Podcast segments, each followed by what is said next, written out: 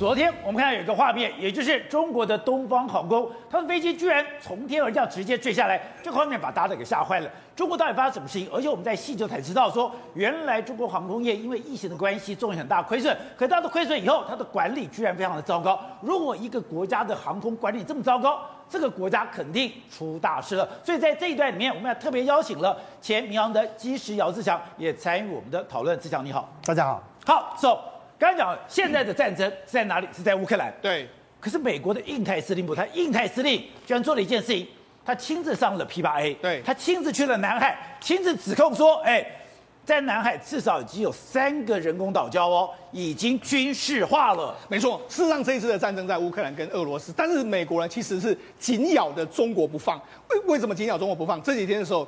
美国的印太司令呢，他跟带了两个记者，搭上美国的这个 P8A 的这个侦察机，他们到南海去飞了一趟。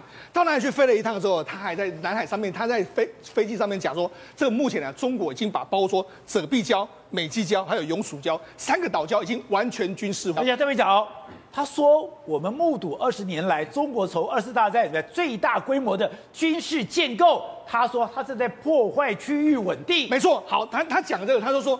中国已经破坏，他二零一三年曾经有跟这个这个奥巴马承诺说不要建设这些岛礁，但是他显然破坏了这些岛礁，而且现在还在建设之中。他说至少现在已经有七个到八个可能岛屿都会这样的建设完成。好了，那建设完成之后，他就说我们现在美军呢在南海这个地方，我们要确保就是我们要震慑震慑你，威吓你。那你不敢发生冲突，那如果威吓你发生不了冲突的时候，我们第二个任务就是要战胜你。所以他讲的非常明白，还用战胜中国，对，一定要战胜你这个地方。所以你就知道，事实上目前为止来说，反而中国跟美国因为南海的问题来说的话，哎，双方有一点点互相交火的这个味道。就我觉得非常特别是。他居然是印太司令部的司令，亲自上 P 八 A 跟两个记者做介绍。对，他讲的非常非常的仔细哦。你看，他说已经有一个小的城市啊，然后建筑、仓库、机棚、海港、跑道，还有一些白色的这个原状物。然后他还说，他说那是雷达。对，那永暑礁附近来说，明显看到有四十个船舰在这边停泊，这都是他跟记者讲的哦。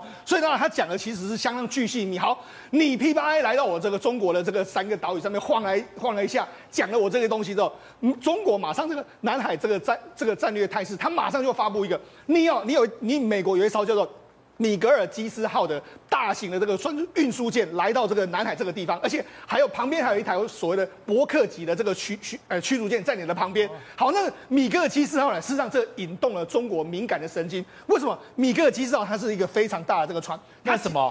它事实上是仅次于美国的核航母动力的最大吨位，它有九万吨之多。那它主要是用来做什么？你看它的这个这个设计，它的设计是可以运输大量的武器到前线，所以它等于是说，我如果万一作战的时候，我可以快速的った用了这个船呢，把这个这个大量的武器运到前沿去。它里面可以做什么？他说可以供 AH 六的这个武装直升直升机，还有 CH 四十七的这个直升机，还有超级种马运输机 MH 五十三，海鹰直升机 MH 六十，还有这个鱼。鹰式的这个 MV 二十二，还有包括 F 三十五，全部都可以在这个地方。然后我搭在这个上面的时候，我就快速投射到我要打击的这个目标上面。那为为什么这个米格机师会引起大家的注意呢？因为它以前呢都是在这个部署在太平洋附近，对。现在美国考虑把它常驻在南海，靠近南海附近。所以为什么中国要特别把这一艘船点出来？哎，你到这附近了，你上面运兵是有多大的这个运兵量的这个地方？它是它是一个海上远征机动基地。对，这个你你要运补什么武器都可以。对，所以中国为什么你来 p 八 a 来说，我为什么要这个把你揭露出来？就是双方都知道说南海可能会变成是我们未来双方可能会交交火的这个地方。好，那为什么会交火的这个地方？你看这几天的时候，中国他们驻中驻东盟的大使叫邓锡军呢，他跟很多东盟的外长开了个会议，他们开了会议就说，哎，我们。现在我们要跟东盟达成叫南海行为准则，把南海建设为和平之海、友谊之海、合作之海。他这样讲，所以言下之意，他要建立属于他自己的南海规则。但是你知道，这个拜登不允许你这样。拜登准备怎样？在今年的三月二十八号到二十九号的时候，要在华盛顿主办一个东盟国家、东协国家的主所有的国家来这边高峰会。高峰会是他们真的真的要可能有些部分会出席，那有些部分是透过视讯哦。他还特别讲哦，我们。这个东协是我们印太经济架构的重中之重。所以摆明了是他要拉拢这些东协的国家，甚至沙奇就说他们会签一个声明，这份声明稿会把这个这个是峰会是历史性的，历史性，而且他要展示这个美国对于这个东协的永久永久的承诺，所以他说他我们会解决当地的最急迫的挑战，还有结提呃提出所谓的解决方案，然后纪念美国跟东协建立四十五周年的关系，所以这是双方都在拉拢东协，所以那事实上大家都知道南海可能是未来一个中美之间可能会发生冲突的地方。这这个地方，中美都一定要把它力争到底。对了，现在的战场明明就在乌克兰，怎么今天突然印太司令跑出来了？印太司令特别坐上皮拍，还带了两名记者，仔细的刚刚讲那个影片，很快的就会丢出来。他怎么讲？我们过去二十年目睹中国从第二次世界大战以来最大规模的军事建构，他们在所有的能力上都更趋经济，武器化的增加，他们正在破坏。区域的稳定已经有三个地方已经完全军事化。你当时对奥巴马的承诺完全没有做到，他现在要干嘛？而且他现在整个拜登又把矛头对向东协了。他早不讲迟不讲，在这个时间讲，这个时间讲很简单，只有一个目的嘛，就是很他必须要确保要切断中俄之间的关系，因为如果中俄之间关系，中国如果后援俄罗斯的可能性。如果不能完全排除掉的话，那这个对他的这个乌克兰的这个俄乌战场是一个非常最大的变数嘛？俄罗斯他等于说我们讲，他现在是弹尽援绝。如果你说你援还有的话，他可以继续撑下去。那后面打仗就是很简单，就是打的就是打钞票。对。那现在有可能金援俄罗斯的唯一的国家就是中国，就是中国，而且大型国家就是中国。那中国在这这个事情上面表现的非常的暧昧嘛。不暧昧的情况，包括现在很多国际的金融专家在分析说，最近他在操作一些的所谓的债券啊等等的哈，人民币的销售都发现说有这个迹象，有往这个俄罗斯去帮忙的可能性，都看到很多的交易的行为，尤尤其在欧洲央行，在比利时的欧洲央行最近发现了非常大的几笔的交易行为，都认为说这个有疑虑。有疑虑，要倾向于跟就在帮上这个俄罗斯的可能性。拜登不是已经警告他了吗？你今天只要敢去帮中国、金援中国、金援乌那个俄罗斯的话，我就要对你制裁耶。那个是他的口头说法，虽然中间有很多模糊地段。所以因此，我认为在这个时候，这个美国的印太势力直接。就跑到你最敏感的岛礁上空，就告诉你说：“老子要打你。”这不简单一句话吗，我不赶紧跑嘛。那不是把你逼，把你中国逼向俄罗斯吗？他不逼向俄罗斯个屁！我吃定你了，让你不敢去别的是，他就要打。这是吃定他了。大家吃到这个岛礁上空的巡弋有什么意义？你告诉我呢？然后第二个，你看到他跟东协、亚细安的国家全部开始开会。没错。那你要知道，而且还去美国开会。对，那东协国家到美国开会，它其中只有一个目的，它很简单，它目前有的就是。是安全议题跟欧跟这些所谓的东南亚国家是充分结合的嘛？可是经济上来讲的话，这些国家是跟中国大陆结合的啊，所以说经济靠中国，安全靠美国，是这些东协国家的基本的国策嘛？那个国策，它现在问题，它施出，它用，就是说，俄美国用用不断的动作出来，这些动作在争取这些所谓的友邦的同时，是不是？反向过来是对中国形成一个压力，因为在亚在亚在亚西安国家里面的这个总贸易量是仅次于欧洲的哦，非常大的量哦。因为他说这个，如果你再丢掉了东南海就完蛋了。所以他这边再次压力，所以一一直不断的安全上的议题上，对对他的他的所谓的友邦施压力，然后直接由他的印太司令直接嘘声就恐吓你了嘛。那这个目的，我觉得项庄舞剑，意在沛公，他其实还是在剑指俄罗斯，还让俄罗斯这边要退而止步。如果不退步的话，他这边有可能会动手。是，他动手的方式很多种嘛。他太容易了嘛，他是每天跟你闹，你就你的头都昏了嘛。所以我觉得现在目前，所以这是前置，围魏救赵，威慑围他也没有救赵，他压迫，大力压迫。他他大口被滚刀不打掉，他就跟你讲说我要打你，你就给我给我开始给我停手，就要乖一点停手，缩回来，因为他现在目前没有公开搞，他私下给你搞，私下搞你要去抓他就很麻烦的事情，不见得抓得到。因为它太多的，因为国际贸易很多国际的金融很复杂，偷偷给俄罗斯。他目前听说已经偷偷在给，偷偷在给美金军援、军援俄罗斯、军援莫斯科，已经在进行中。所以他现在用这些方法，都是其实我觉得目的就是在恫吓习近平跟普京之间的关系。好，这但是对。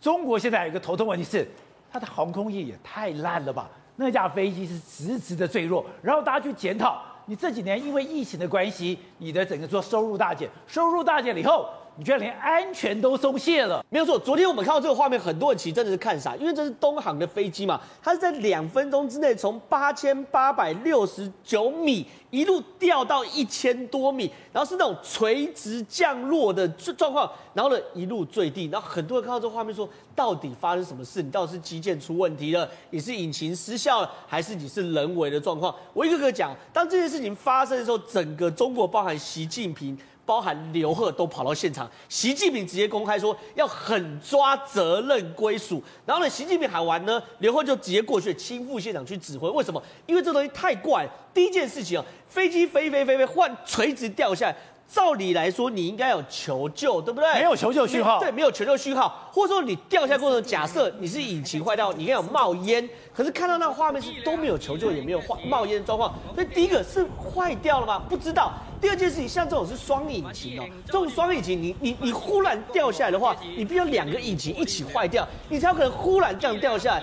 可是，哎、这个飞机刚刚看了才六年多，六点八年，不到七年的寿命，就算是新飞机，但为什么会这样忽然直接坏掉掉下来，也不知道。而且重点是因为飞机其实是有经过非常精密的流体力学的设计的，就算双发动机一起坏掉，它其实理论上也是可以平行的滑行的。简单讲，你想让它刚刚我们看到画面这样垂直掉下来，还不容易吗？也不容易。所以呢，这时这这时候有人说，那到底有没有可能是人为的状况？可是人为也怪，因为一般所谓这个所谓驾驶是两个人，对，你如果是一个人的话，旁边会制止你，所以里面到底发生什么事情，没有人知道。可我们只知道，因为那个飞机旅客是一百二十三人，机组人员是九人嘛，这四百三十一个人目前生死，坦白说真的生死未卜。所以现在他们讲说，原来东方航空现在在中国声名狼藉，原来在东方，因为他亏了太多钱。他很多的安全规则都没有照规矩了。对，为什么习近平要说狠抓责任落地？因为如果这真是不可抗力因素，或是什么气候啊，或是坏损的话，那当然大家真的是没有办法坐飞机，会有一定的风险。可如果是人为责任，包含 包含哦，你在后勤保修会有出问题的话，那这个责任要抓清楚。因为东方航空最近赔了非常非常多钱呐、啊。过去哦，它是中国，哎，它是世界前十大航空之一。可是去年因为疫情关系，一年赔了一百多亿人民币，所所以就有传出来哦，东方航空为了要把这个亏损拟平，做了非常非常多的不适应的操作。这操作包含飞机减重，包含呢要这个严控公餐，这都还可以接受。可是它有第第一个哦。还要严控维修费用，哎，这个维修费用要严控的话，那这个方向就差很多喽。我如果原本是该两百块的，我在合理的范围内加上一百五，这可以接受。可是如果我为了交差变成一百三、一百二的话，那这个会不会造成非常问题？而且你现在在中国，哎，发现我现在看到这画面。我都不可思议，怎么可能在航空业出现这种状况？对，因为东方航空刚刚有加什么什么维修的费用降低啊，然后降低材料的库存等等的，这些是东方航空在做。其实没有，中国很多航空公司，应该说世界很多航空公司都在做。尤其是右边这个是吉祥航空的状况，它出现哦，飞到一半，这个飞机窗户全部左前方。大面积的蜘蛛网的龟裂，然后紧急迫降，很多人看到也不可思议。你说挡风玻璃出现蜘蛛网的裂痕？对，因为呢，飞机的挡风玻璃是三层的。而且这三层挡风玻璃哦，它因为哦，里里面有内气压跟外气压，对不对？它要接受每平方公里公尺哦，要有两三千公里的压力，所以这个挡风玻璃是非常非常坚固，而且它要接受什么？在地面可能三四十度的高温，飞到天空是负四十度高温，所以这个挡风玻璃是高科技的玻璃，裂开了。坦白说，很多人也觉得很怪了。除了吉祥航空之外，九元航空也发生一个状况。我飞到一半的时候，忽然紧急迫降。紧急迫降的时候发现什么？它机有可能歪掉或断裂，还掉半边下来。对，掉半边下来。然后呢，紧急迫降。然后呢，还有人飞机起飞后呢，发现它那个轮子的插销没拉掉，所以没办法收上去，所以又只好再紧急迫降。那如果轮子插销没拿起来，对，没有正常来说，所以不能收轮轮子。对，我正常飞上去不是要收轮子吗？就发现是插销没有拉上来，所以我轮子收不上来。但是这也可以分析嘛，如果真的是失误就算，可你如果是为了 cost down 让这种检查的能力变少，检查的时间变少的话，都会发生这样的状况嘛。所以这一切一切，一而且我就看到一个发生了，青岛航空居然在青岛机场在开这个过程里面。把一个机务人员给压死了。对，这个也很夸张。这机务人员被压死是到底是这个机务人员没有注意到路线，还是飞机的这个机组人员没有注意到路线，还是你 cost down 过的时候他们过于疲劳？这些事情都有待厘清嘛。可可以知道的事情是，这一两年大家航空业都不好过。